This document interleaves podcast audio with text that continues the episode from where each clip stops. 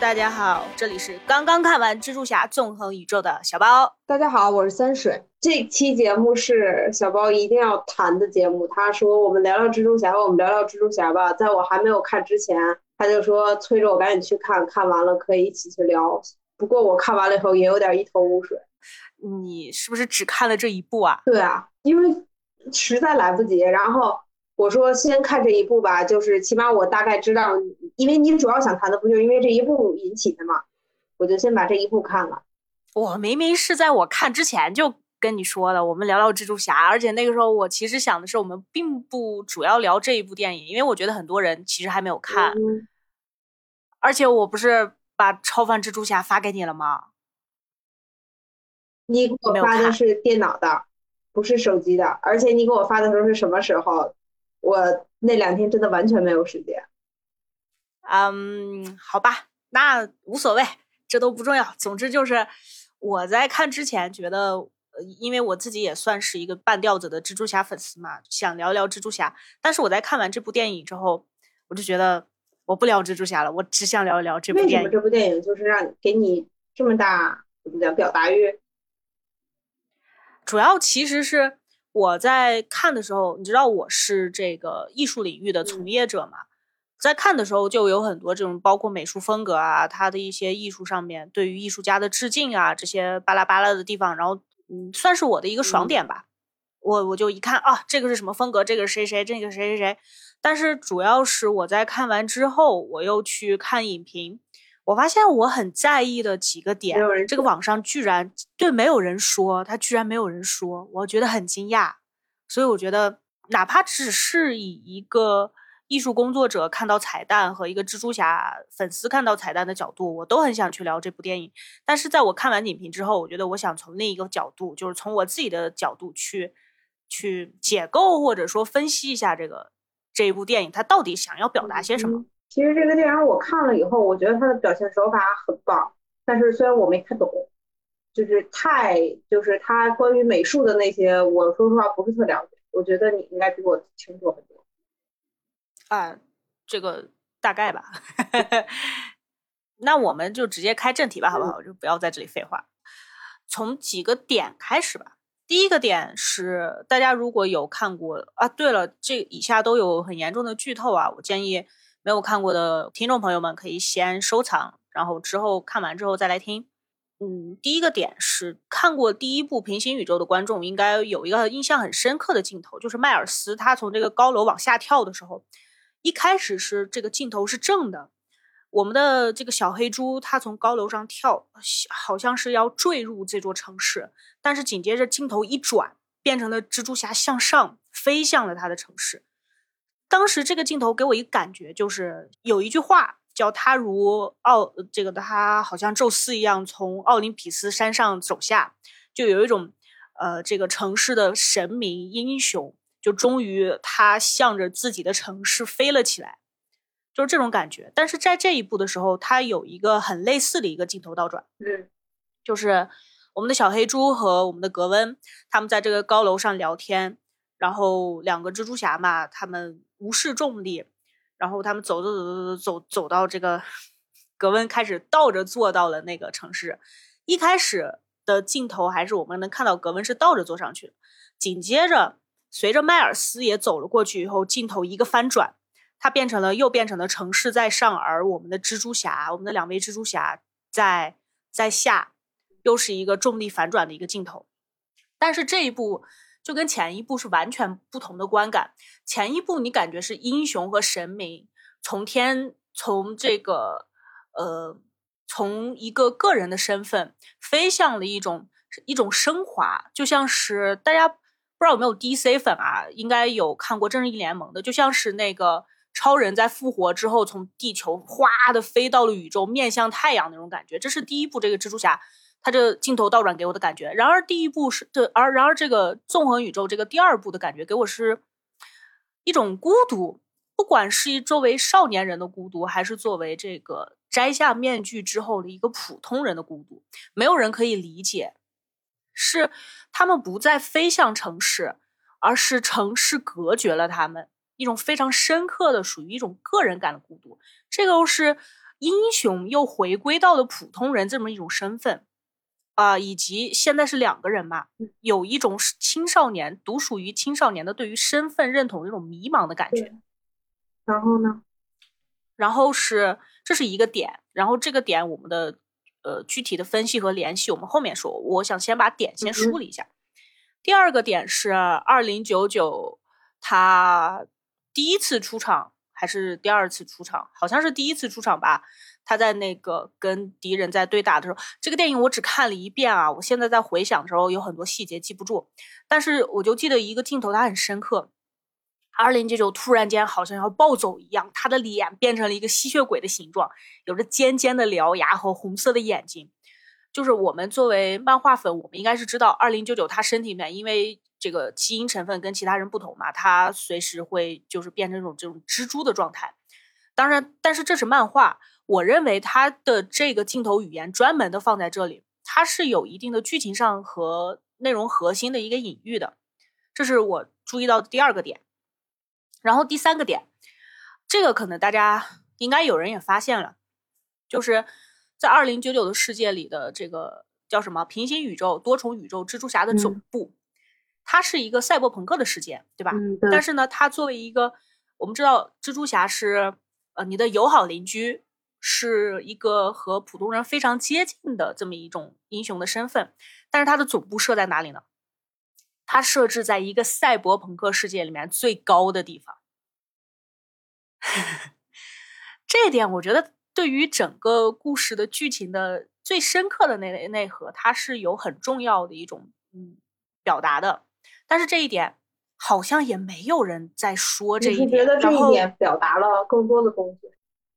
对，我觉得这一点他表达了更多的东西，他他有很强的一种讽刺意味，而且我们就像蜘蛛侠他们在这种吗？呃不不好意思，我没有听清楚你在说什么。就是朋克不是就是反抗一切，就是一种比较平权，应该是这么说吗？这种啊不，赛博朋克它是朋克，它是分好几种的，蒸汽朋克、赛博朋克等等等等等等。它虽然都是有这么一个朋克，但是他们的一种呃细节上的背景设定是不同的。嗯哼，举一个例子，你有看过《银翼杀手二零四九》吗？没有，那《黑客帝国》你有看过吗？呃，应该看过，但是大概忘记了。好吧，那我简单说一下这个赛博朋克。赛博朋克是，如果我们粗暴的定义它的话，就是资本主义走向极端的一种形式，就是超级巨大的贫富差距，以及科技发展的游戏是不是？对对对，赛博朋克二零七七，这是我非常喜欢的一款游戏。啊，而且这个游戏我玩了好几百个小时，但是这这不是重点嗯，就是重点就是说，它一边是特别巨大的贫富差距，边是科技发展到一种极端，然后出现的那种垄断式的大公司财阀，他们在一定程度上已经代替了政府，政府已经对他们没有办法去监管了，或者说政府在跟他们同流合污，然后在这么一种用科技和财富对底层人的压迫之下。而产生的这么一种生存形态。当然，它的主题的内核也是一种对于这种庞大的东西的反抗，因为是朋克嘛，终究是朋克嘛。但是赛博朋克的大多数作品体现的都是一种对命运反抗的无奈，你反抗不了的东西，啊因为差距太大了，并且他们拥有着过于强悍的科技，你对他的反抗终究是一种很无可奈何的东西，是一种有着深刻的一种悲剧色彩的一种这么一种嗯设定。嗯。嗯，然后这个就是二零九九这个蜘蛛侠总部的这么一个点，然后是第四个点，就是这个巴斯奎特，他是谁呢？他是一个嗯街头涂鸦艺术家。那么为什么提他呢？因为这部电影最出圈的一个人物，他叫朋克蜘蛛。这个朋克蜘蛛呢，就是以他为原型而设计的这么一个人物。嗯，我认为巴斯奎特为原型的这个朋克蜘蛛，他在这个电影之中，他有一个身份，就是一个志同角色，一个愚人角色。就什么意思呢？志同是指皇帝的新衣里点出来的那个，对，说他没穿衣服这么一种角色。嗯愚人也是一种类似的，是在一种呃宫廷之中，然后大家阿谀奉承，但是他直接点出来，你不对，这么一种角色，在电影里面似乎对这样角色是有一个固定的名词的，但是不好意思，我我不太知道，如果有人知道的话，可以麻烦留言来告诉我。嗯，所以大家都是觉得他很酷，对吧？大家都在说他的一些台词，去重复他的一些台词。但是我觉得很惊讶的一点是，居然很少会有人提到他是这么一个志同角色，是愚人角色。他是对整个电影的内核的一个相当于观众视角、上帝视角的这么一种概念，就就没有人提到。但是我觉得他对于整个内核也是非常重要的一个点。然后这是第四个点吧，接着是第五个点。在开头从达芬奇手稿那个世界来的叫秃鹫的这么反派，他不是冲进了艺术馆嘛？他打翻了很多很多的艺术品，然后他说这也算艺术品吗？巴拉巴拉巴拉。对，他打翻的那些艺术品呢，是有一个气球狗，嗯，很明显的一个气球狗。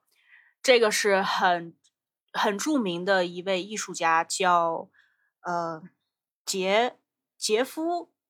我也不知道叫什么，但我认出那个东西了。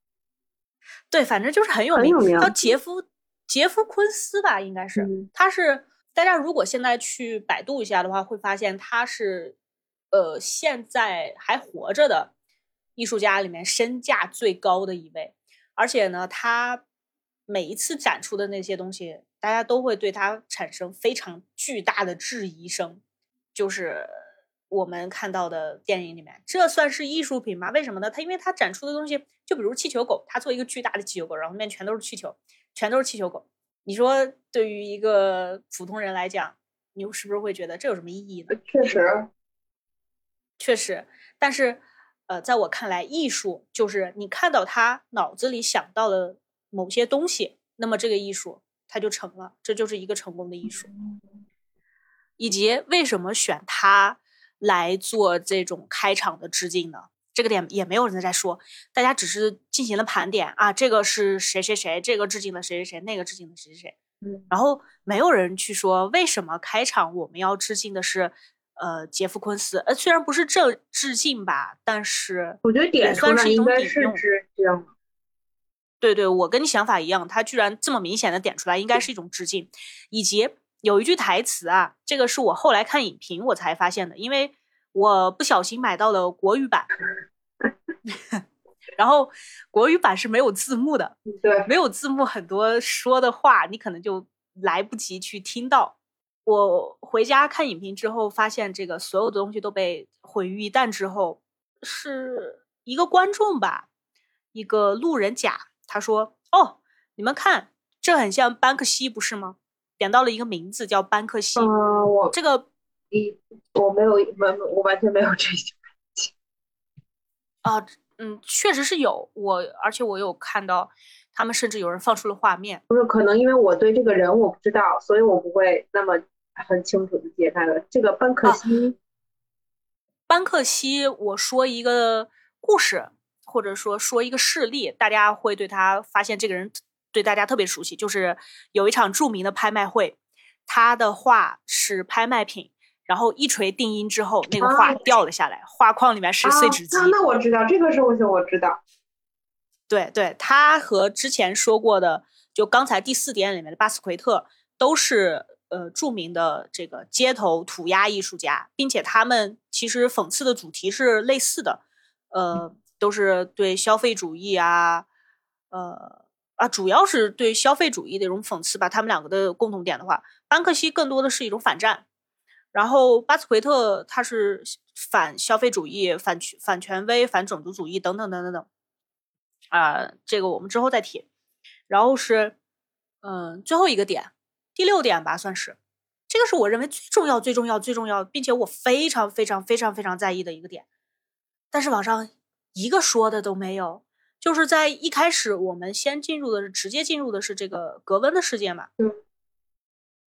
哦，我突然间还想起了一个点，你先把先说这个点吧。格格温的世界，嗯，它的色彩风格，网上有很多的解析，所有的人都在说它是用水彩、用印象派等等去以及以色彩来表达情绪，而且这是电影史上的首例。他们都是这样说的，而且他们都提到了一点，几乎都提到了一点。索尼为了达到这么一种只用色彩来直接表现情绪的创作手法，甚至直接开发了一套引擎。他们连这一点都提都提到了，但是居然没有提到，在最后格温和他爸在互相说开之后，他们两个人身上冒出的那些以放射状呈现的几何几何形的画面，就是圈儿线。方块就是散射的这种画面，你你你你有印象吗？就是最后，尤其他爸脑袋后面是有，我印象中是人的人身会有色块，然后有线条之类的出来。对对对对对对对对，你不觉得这一点是很值得去解析和说的一点吗？这又是什么有关什么相关技术吗的东西？对，是的，是的，是的。而且你看，就是一个非常普通的观众，他都能一下子发现，哎，这里是不是跟前面不太一样？就是那个色块冒出来，好像印象中这个线条，就是对对对，线条一种放射线，放射性的线，然后上面有很多的圈圈，这个是一个嗯很重要的一位艺术家的表现手法，他叫做康定斯基。这个康定斯基对整个我们的艺术发展都是有着重要、非常重要的贡献的一位人。他被称作是抽象抽象主义或者说抽象派的奠基人或者创始人。他在就是做出就是到他到这个放射状的线的这个画面的风格的这个年代，他呃就职于包豪斯。包豪斯，如果大家有这个相关从业者或者相关专业的学者的话，大家对这个名字应该非常的耳熟。包豪斯是。对，艺术史一定要学，而且不管你学的是哪一个设计，你一定会学到包豪斯大学。而且，甚至是对于家具感兴趣的观众朋友们，你甚至不用学这个，对你都知道包豪斯。包斯是位呃位于德国的一个美术学院，或者说设计学院，它对于整个设计的发展都是非常重要的一个学校。然后呢，他康定斯基定职呃这个就职于包豪斯之后，他写了很多本著作，就是去写这个抽象艺术应该怎么做啊，他的理论是什么啊，巴拉巴拉等等等等。呃，但是这个不是重点，重点是在于他现在嗯大多被我们归于表现主义。表现主义是什么呀？可以给我们简单说一下吗？表现主义这个学派定义是从印象派的极具个人。表现手法的画家中，比如说梵高这些人之中学习之后，从嗯夸张式的描绘客观现实，而走向绝对的个人情感情感表达。好像上课呀，就是嗯这样吧，举个例子吧，呃，印象派大家最熟悉的两个人应该是莫奈和梵高，但是梵高的话，对于我们去理解印象派。他是纯印象派吗？我觉得梵高是不是不算纯印象派了？我觉得莫奈很印象派，梵高好像没有莫奈那么写实。呃，印象派其实它的重点不是在于写实，但是梵高确实是印象派的。这个我稍我我稍后给大家解释一下啊。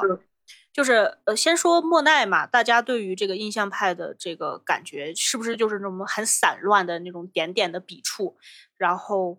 我觉得大多数人对印象派的感觉就是散乱的那种点点笔触。我觉得是这样吗？我我的观观感是写实和光影。啊，哎，那我觉得你还是比较算是有点了解艺术的人哎。不是不是不是，完全不是门外汉，门外汉，特别门外汉，纯属就是会去偶尔会去看而已。然后背景知识我也不太清楚。嗯嗯。所以，嗯，其实你刚才其实提到了，就是写实和光影。其实梵高他的大多数画作也都是写实和光影。你去仔细看，就会发现他并没有描绘太多的个人情感的表达。哦，他只是说，因为他个人的一些原因吧，以及他有着相当充沛的情感，而使得他的笔触、他的画法。我们可以看到他的情绪，但是事实上，他画的还是他看到的一个客观现实。啊，所以说你刚才说的那个人，他其实说他的画作更多的是通过画作去表达了情感。对，嗯，不如说自从呃包括他，包括蒙德里安。蒙德里安大家应该更熟悉，就是画那个三原色的那个正方形，这个画大家一定都见过。画知道。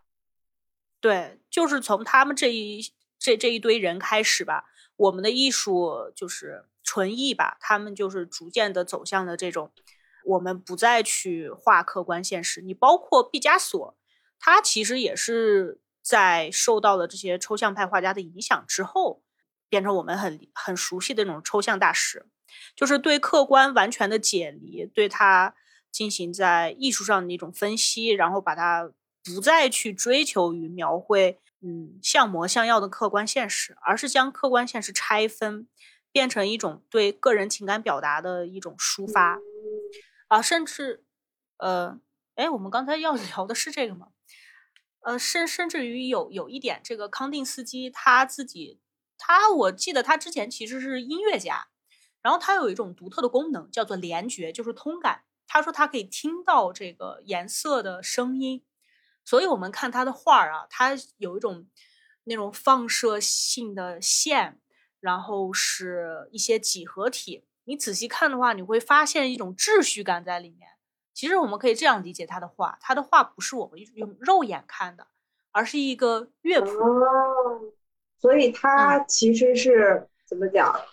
他是拿他的画去演奏啊，可以这样理解。不过他的具体的一些理论我没有看过，我学的不是纯艺，但是我我是这样去理解。啊，那你说你刚才说了这么多艺术风格，就是在这部电影里头呈现的这各种艺术风格，然后你是觉得导演？哦，我是呃没没有说完呢，就是我是觉得就是他们最后格温跟他爸在。说通之后出现的那个康定斯基的话，一般来讲的话会有两种分析方式，一种是认为他想要表达的是这个他的这个康定斯基的联觉的这种反应，但是我倾向于另一种，就是他以这个康定斯基的话为一种嗯手法来表现出一种表现主义想要表达的东西，就是客观现实不再重要了。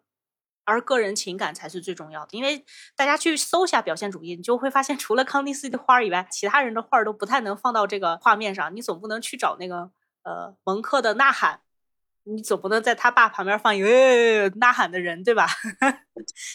所以我认为他这个地方放一个康定斯基的画，其实是一种想要表达一种啊，此处不再是印象派了，而是我们走到了表现主义。这种感觉，嗯，它是有一些深层的主创者想要表达的一些政治内涵的。这个我们这就是刚才我想问你的这个问题，什么问题？说是不是你你觉得导演他们在这些地方选择了这些艺术家，实际上是想说我们也在表达这些艺术家在表达的这个东西？对对对对，我我觉得这是肯定的，嗯，而且。我觉得他想要表达的这个才是这个电影它真正的剧情的内核。那么我们现在开始分析，嗯，回到电影本身，对，回到电影本身来分析。呃，首先我们要立一个论点在这里啊，每一个优秀的艺术家都有自己的政治立场以及自己的这种主义吧。我觉得艺术家特别喜欢给自己扣帽子。他们是有自己的这个看法的，而且是绝对是非常鲜明的。而我们不得不承认的是，纵横宇宙的几位主创都是非常优秀的艺术家，对吧？嗯。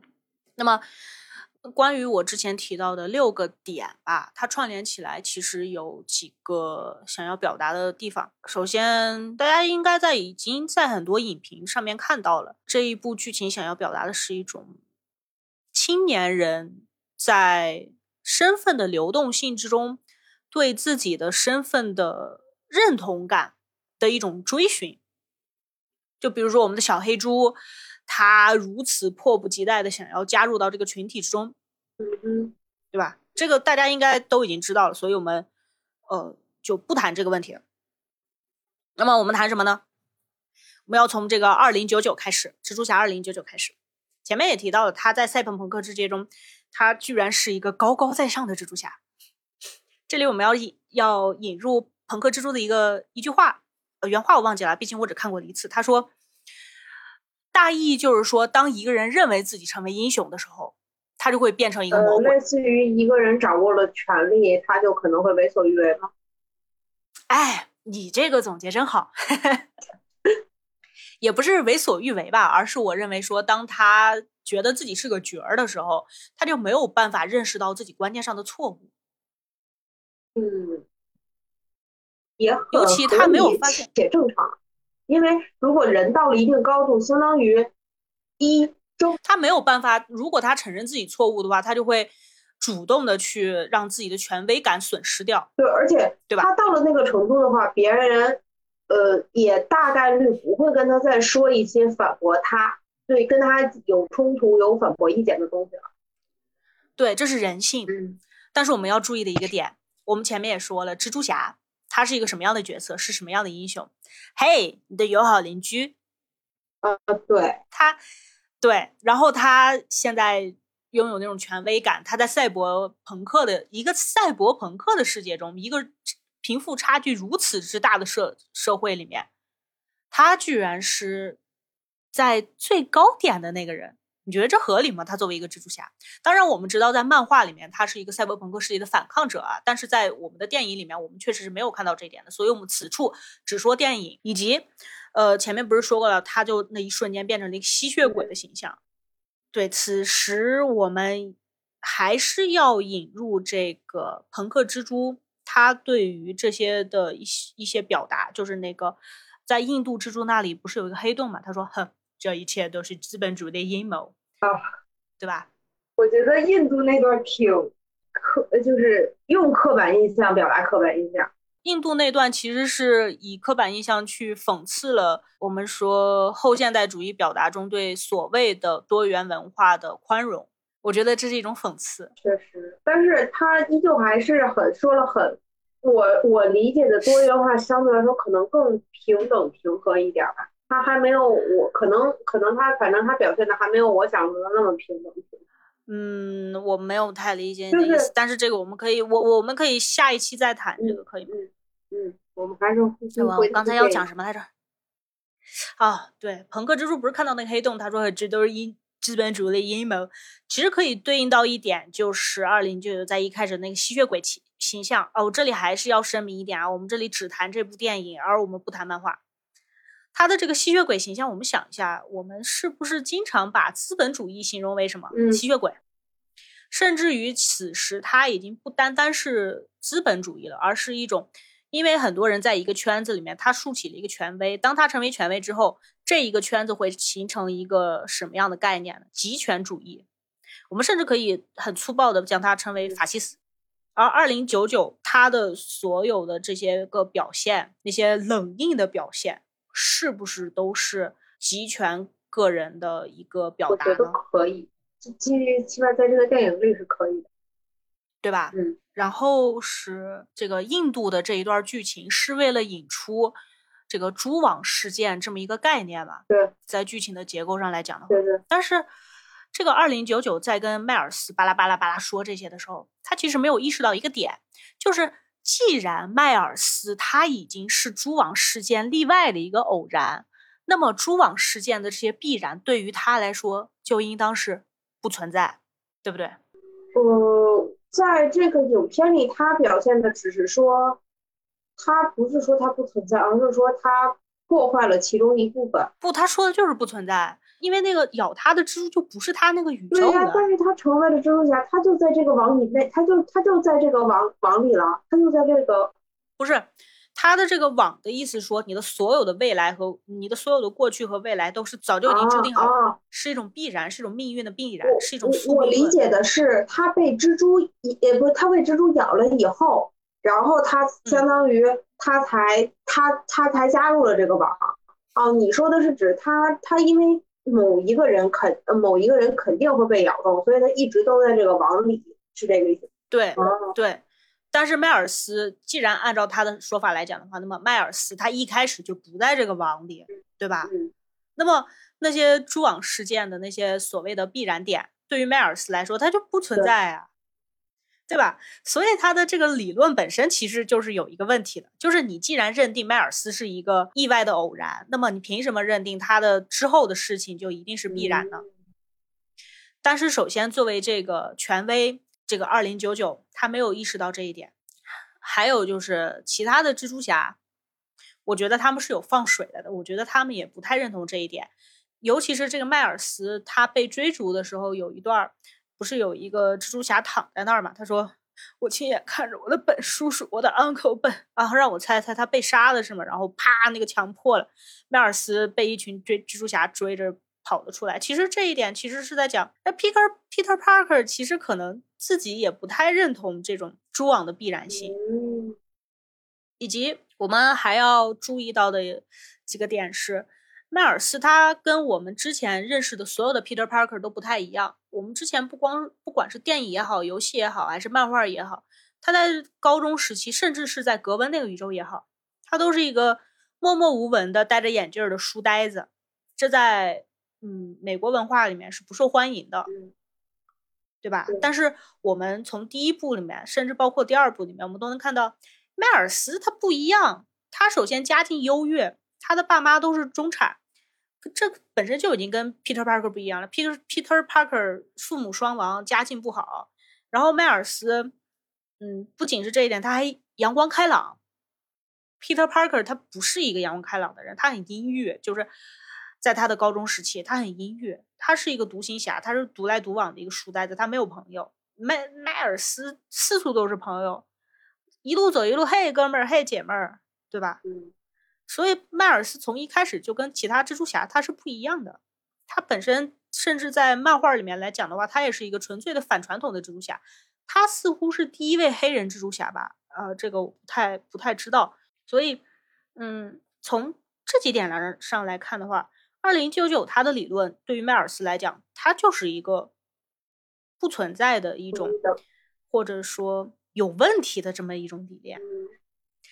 但是我们为什么如此的用了花这么长时间去讲他这个理念有问题呢？其实这个也是主创想要让我们去思考的东西。就是我前面不是说了嘛，这个巴斯奎特和班班克西他们都是一种反消费主义啊、反权威啊这么一种嗯涂鸦画家。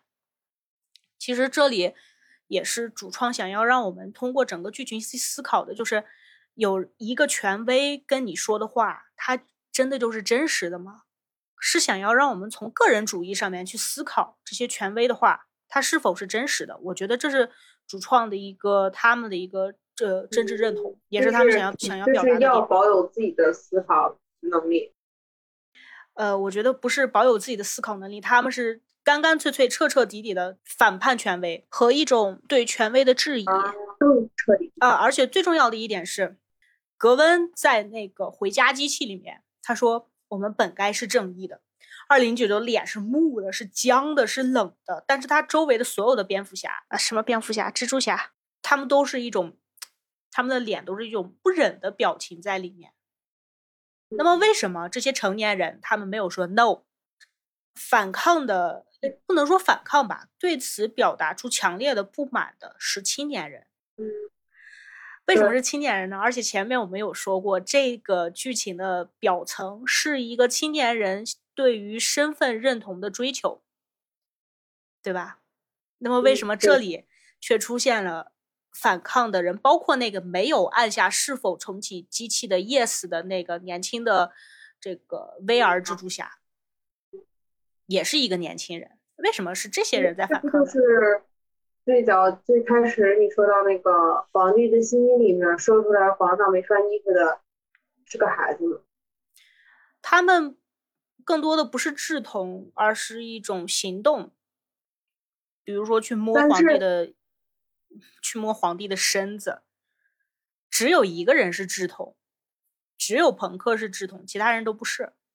他们只是在剧情中推动着忠诚觉醒的一种，嗯。个人主义可以可以这样说，不太一样，不太一样，不太一样吗？但是我觉得，他说我们就是，你刚才说那个，我们本该是正义的那个，那这个话其实不就像在喊，就是说那个皇上没穿衣服是一样？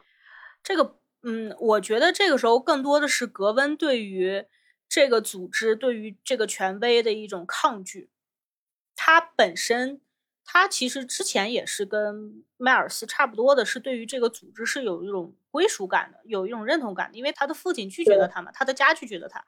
那么这个组织其实对于他来说是一个家，是属于一种避风港，是一种嗯身份和政治的认同的这么圈儿。但是现在他说这句话的时候，一个是被逼无奈，因为你是被人家踢走的嘛；一个其实也是将自己的这个身份认同感从这里咔嚓断掉了。我不再认同你的理论，一他是在被剔除的同时，我我我我明白，我明白你你的那个意思了。对对对对对，哦，所以我们讲就是，我认为就包括我之前提到的这些所有的点，我认为这部蜘蛛侠其实它是。一种强烈的对权威的拒绝，是一部特别朋克的一部动画，这是它的一个更加深层的内核点。当然，普通就是我们大家平时普通去看的话，没有必要想到这么深。但是对于我来说的话，我在看到了那些艺术家致敬以后，这是我的想法。啊，还有一点就是，我觉得他这个是对于现在的整个这个超英电影的一种反叛。虽然我不是一个漫威粉啊，但是 现在网络这么发达，对吧？我也知道漫威这些年自从复联四之后都出的都是些什么垃圾，一种套路化、制式化，一种高高在上的感觉。其实这个漫威影业本身已经成为了一个，就像我们刚才说的一种极权主义。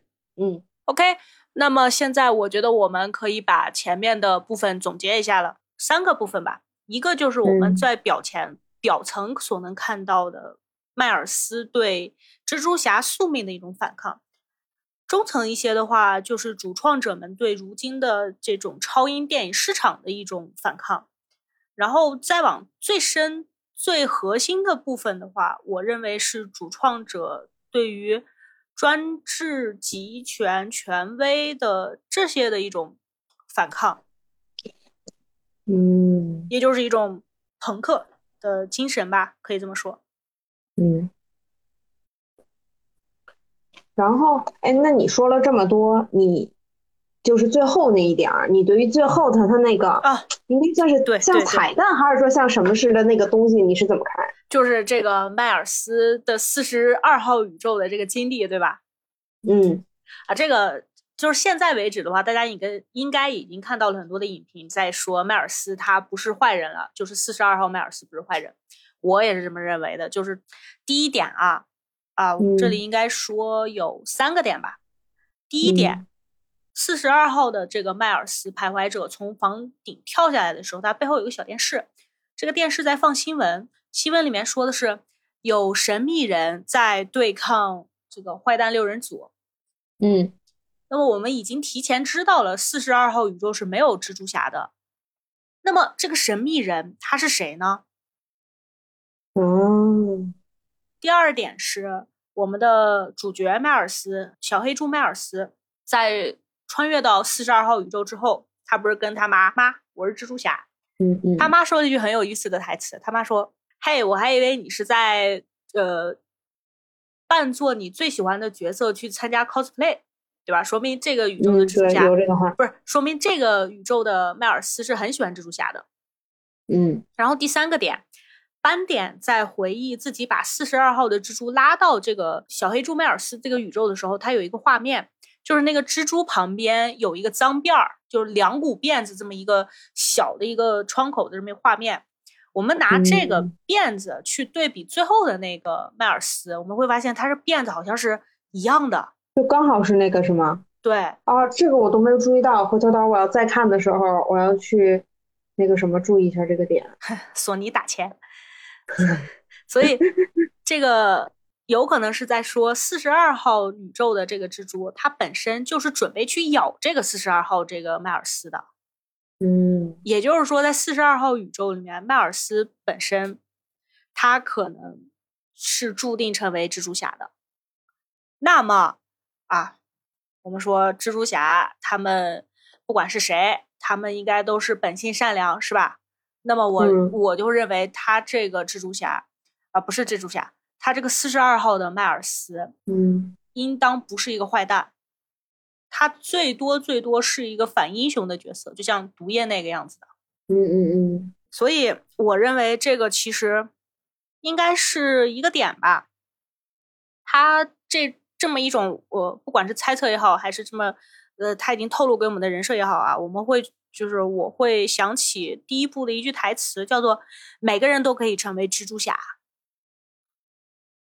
哦，也就是说，这个四十二号宇宙里没，呃，就原本并没有蜘蛛侠嘛，所以，也就是原本四十二号的那个迈尔斯，他成为了类似于蜘蛛侠的这么一个英雄，对吧？对对对对对，就是他虽然没有超能力，但是他也在行使着这个蜘蛛侠的这么一种使命的感觉。嗯，而且这个其实可以这样去讲吧，就是迈尔斯他是一个。未知的一个可能性，然后，但是他有使命，他的使命是什么呢？就是每个人都可以成为蜘蛛侠。里面他就是突出了那个每个人的那个那个部分。我觉得如果有第三部的话，应该是这个迈尔斯，就是四十二号宇宙徘徊者迈尔斯会和二零九九他们那一波已经成为一种形式上的反派的这群蜘蛛侠，形成形成一个非常强烈的对比。然后我倒真的没有会想往这个点去想，哎，呃，因为我们都只看了一次，然而我却看了很多遍，嗯，索尼打钱，嗯，然后还有一个点，还有一个点，虽然我觉得这个点说出来的话，可能会跟我前面所分析那些迈尔斯的反宿命它有一些冲突，但是我觉得我还是想说，就是在这些年，大家因为研究了量子领域的这个物理学之后，有这么一种说法。就是并不是我们的过去决定了未来，而是由未来决定了过去。也就是说，你今天，因为你今天必然要拉肚子，所以你才会吃西瓜。哦，你这个想法，也就是说，不是因造成了果，而是因为你肯定会让会去有那样的果，你才会做那个事儿。对。所以这个我们套用到电影上会是一个什么结果呢？就是首先迈尔斯，呃，我们的主角迈尔斯蜘蛛侠哈，他成为蜘蛛侠并不是一个呃偶然，而是因为他要成为蜘蛛侠，所以金饼才会想要制造对撞机，以及嗯，二零九九不是认为改变迈尔斯父亲的死亡会导致这个蛛网事件的崩溃。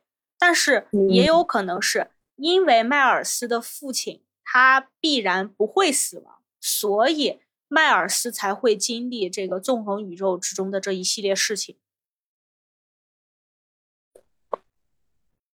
哦，你这个点扯的真的是，扯的可以是在做一期节目的程度了。对，好大呀，一下子就变得。但是我觉得应该应该不会这样讲，应该不会引入这一个呃概念吧，因为这个会导致其实说明蜘蛛侠他还是一种被困在宿命里面的一种悲剧角色。嗯嗯，就跟他跟他前面说，就是咱咱们就是你之前前面说他是一种反叛啊，是一种好像又不对了，又陷入了这种。对对对对，所以我觉得应该这一点应该是不成立的。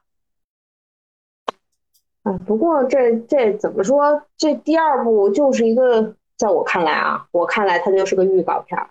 对对对对对，而且我觉得它整个部电影其实最让人不满意的就是这个剧情，感觉这个更像是美剧。对，就是就是有一种，他刚好给你推到那儿了。对对对对对。你如果用复联比的话，复联起码下去了，它是在一个结束在一个中间低的位置，结束在一个高潮。对，结束在一个高潮。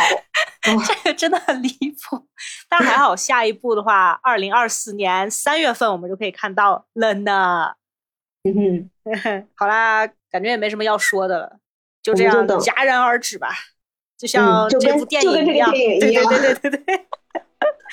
好了，那么拜拜，感谢收听，大家下期见。嗯，下期再见，拜拜。